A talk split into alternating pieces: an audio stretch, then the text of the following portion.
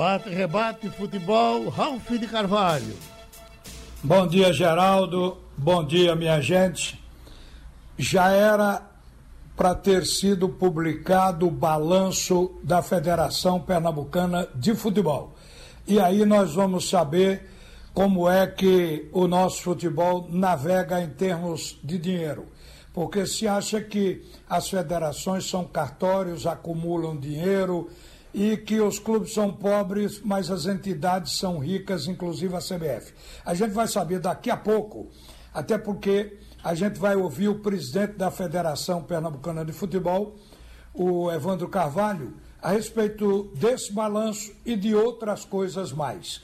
Agora, uma informação que chamou atenção no noticiário internacional foi a do jogador Romeu Lukaku da Inter de Milão. Ele é belga. Ele revelou que quase todo o elenco da Inter de Milão apresentou sintomas do coronavírus. E ele aí disse simplesmente: juro que 23 de 25 jogadores estavam doentes. Foi o que afirmou o jogador belga, dizendo que isso foi lá para o mês de janeiro, fevereiro, antes da explosão da pandemia do coronavírus na, na Itália. Bom, vamos ouvir aí agora o presidente da federação, Evandro Carvalho, bom dia. Bom dia, Ralf, bom dia, Geraldo. É, na verdade, uma pequena correção, Ralf.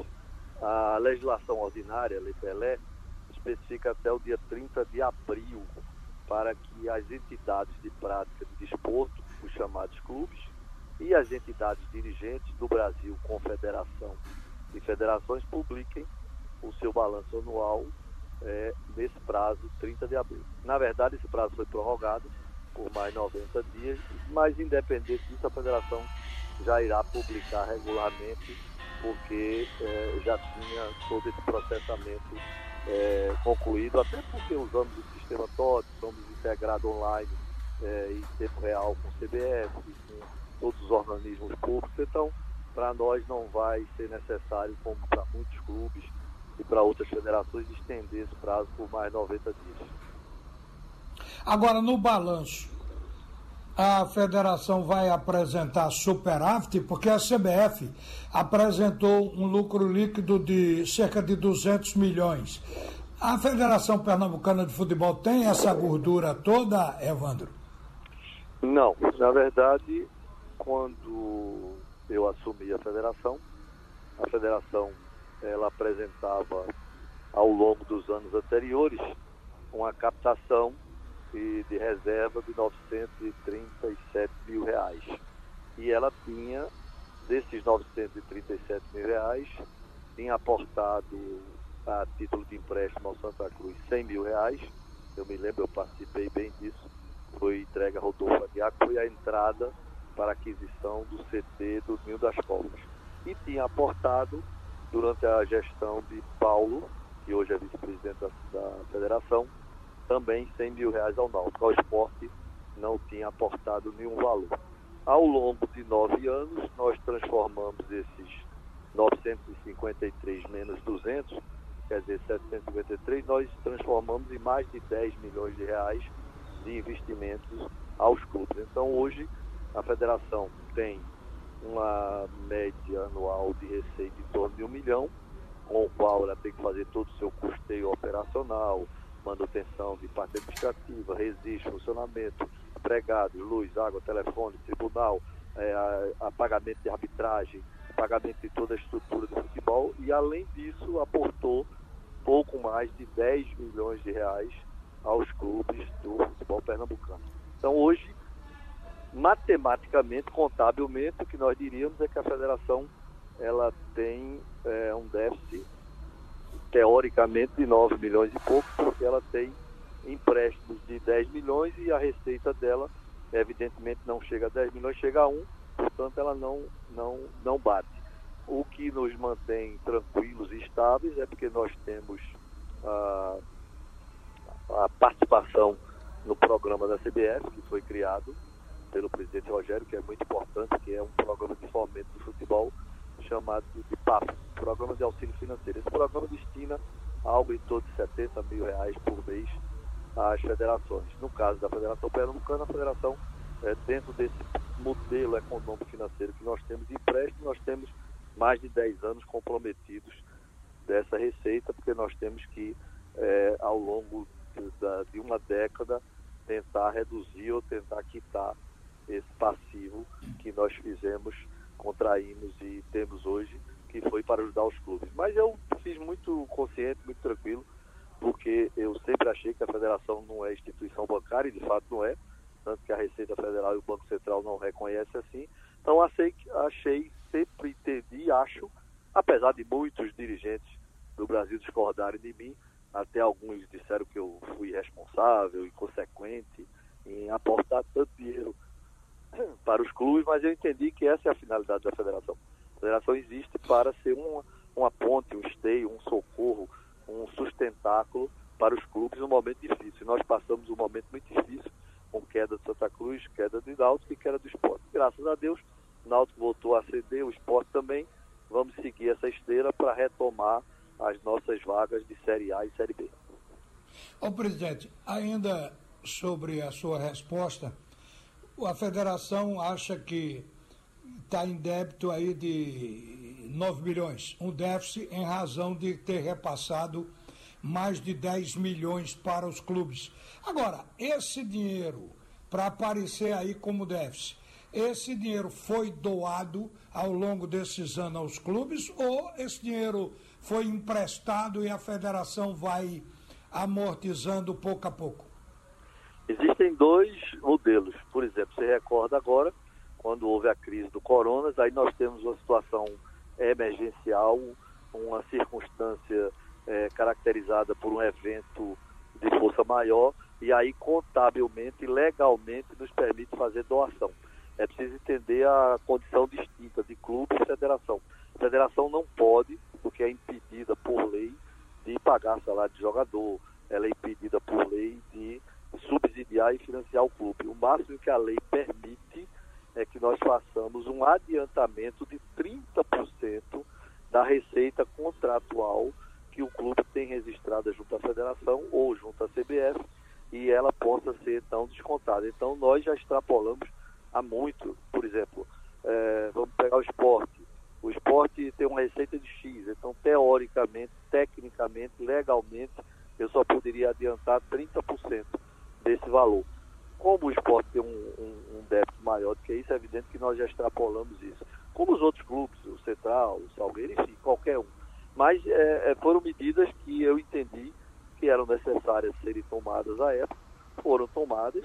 É, várias deram certas, outras tantas não deram, mas o fato é que nós conseguimos manter e hoje temos o esporte de volta na A, temos o Náutico já na B, Santa Cruz esse ano eu tenho uma absoluta convicção que retorna para B, esperamos que o Náutico suba para A.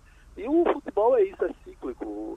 Eu assumi a federação, nós não tínhamos nem a melhor federação, nem o melhor clube ranqueado do Brasil. Passamos a ter o esporte durante nove anos como o melhor clube ranqueado do Norte, Nordeste, Centro-Oeste do Brasil e colocamos a federação em sexto lugar. Isso é um ciclo e é normal, em determinados momentos nós estamos no ápice do cume, em determinado momento nós caímos, depois retornamos. O Ceará, o Ceará passou 20 anos e os últimos 10 anos com o Fortaleza na Série B e conseguiu chegar com mérito à Série A. Então isso é natural, isso é cíclico e isso é comum à atividade do futebol. Ô presidente, a respeito de avais. Por exemplo, a gente costuma dizer, porque todo mundo sabe que o Náutico, o Esporte o Santa Cruz, eles não podem chegar para um gerente de banco, um diretor de banco, e pedir dinheiro emprestado. Apesar do dinheiro estar mais barato, a 3%, e os clubes estão correndo atrás dele, como aconteceu com o Flamengo. Então é o seguinte, se o, o futebol de Pernambuco quiser e ao mercado financeiro não tem as certidões negativas, porque os clubes continuam devendo FGTS, eh, INSS, interromper o pagamento do Profut, então isso não permite tirar as certidões negativas. E aí, para eles pegarem dinheiro, precisa de aval.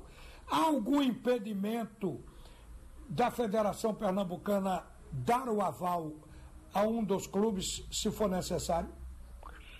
A Federação Pernambucana, ela não tem essa legitimidade, essa representatividade jurídica de contrair empréstimos bancários pela sua natureza e destinação formal dentro do que estabelece a lei como entidade dirigente.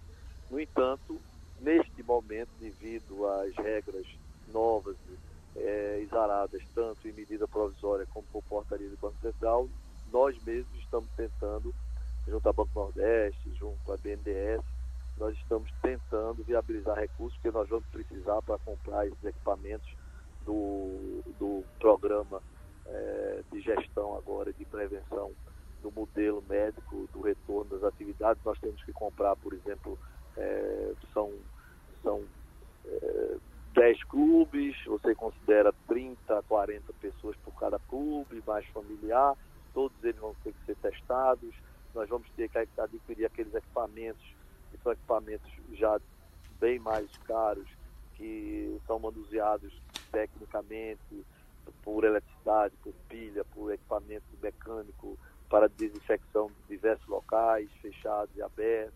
Então, toda essa gama de insumos a federação vai ter que aportar, então a federação, evidentemente, como não tem liquidez, está buscando desse, desse modelo. Agora, o que já aconteceu, que eu já fiz, foi dar meu aval pessoa física, como é normal, os presidentes do clube já fizeram, o Milton agora tá, está fazendo um esforço enorme, utilizando seu próprio nome, sua empresa, eu já fiz isso com meu nome, meu escritório, enfim, isso é comum no meio do futebol. Mas como instituição, a federação é, realmente não tem essa capacidade de contrair empréstimos. Deixa eu acelerar um pouco para poder a gente fazer algumas perguntas mais. Está se falando em voltar ao campeonato, retomar as competições. No caso dos clubes jogarem com a presença do torcedor, haverá de novo uma receita importante que é a da bilheteria. Mas se jogar com portões fechados, pode ser que haja prejuízo. Aí a situação fica pior do que está no momento pelo seguinte: eu fiz uma continha aqui. A federação pagou da verba da televisão, pagou um milhão a cada uma das equipes grandes.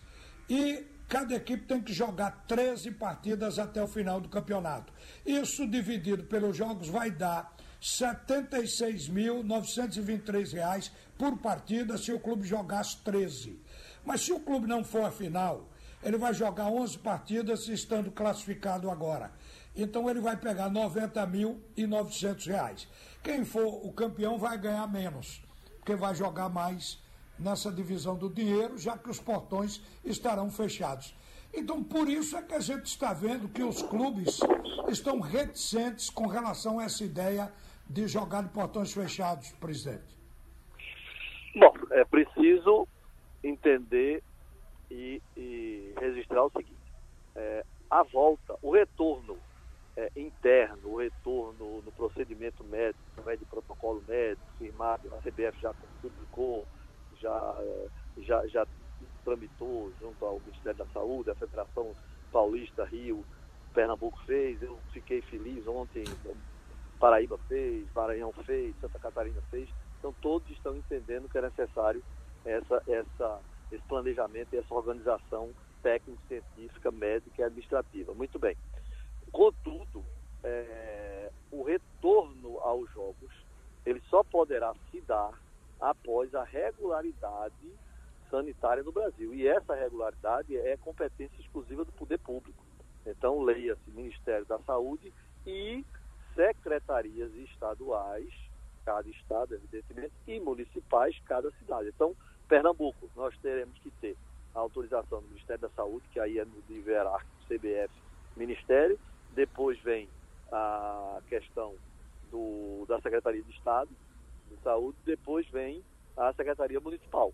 Então, é, após isso, é que nós teremos a, a, a condição de realizar. E a sinalização clara do Ministério da Saúde tem sido de que será de portões fechados. Então nós não poderemos descumprir. Mas para o caso fazer... do futebol de Pernambuco, Evandro, desculpe, mas no por caso do futebol de Pernambuco, jogar de portões fechados é agravar, aumentar o tamanho do rombo que a, corona, que a pandemia está causando. Quer dizer, é, é melhor ficar sem jogar. Essa é a lógica. É, mas, mas não vai poder ficar sem jogar até o final do ano. Vai ter que jogar porque a CBF já determinou que os estaduais têm que ser concluídos até o final do ano, sob pena de nós perdermos todas as vagas de Série D, Copa Brasil, salvo vaga de, de, de, de ranking, que nós só temos efetivamente concluído e definido o esporte, porque o esporte era o primeiro colocado e aí passou para o segundo, mas aí não há nenhuma dificuldade, é, Bahia Esporte. Mas todos os outros, ainda que nós tenhamos conseguido ano passado vaca por ranking, nós temos que ter os estaduais. Portanto, a, a CBF já determinou que o estadual tem que voltar, ponto. Se vai ser de portão fechado ou aberto, não vamos ser nós, é, dirigentes, que vamos estabelecer. Gostaria muito, eu, gostaria muito o presidente Santa Cruz do Náutico Esporte, que fosse assim, mas se houver a determinação vertical, de cima para baixo, Ministério e Secretaria, que é fechado, terá que ser fechado sob pena de desobediência civil e, e, e cometimento de crime que nenhum de nós, nem dirigentes de clube, nem eu, vamos cometer. Então, nós entendemos mais, é uma questão que não transcende a nossa capacidade de, de definir. Presidente Evandro Carvalho, da Federação Pernambucana de Futebol, obrigado por atender a Radional e um bom dia. Um abraço, bom dia.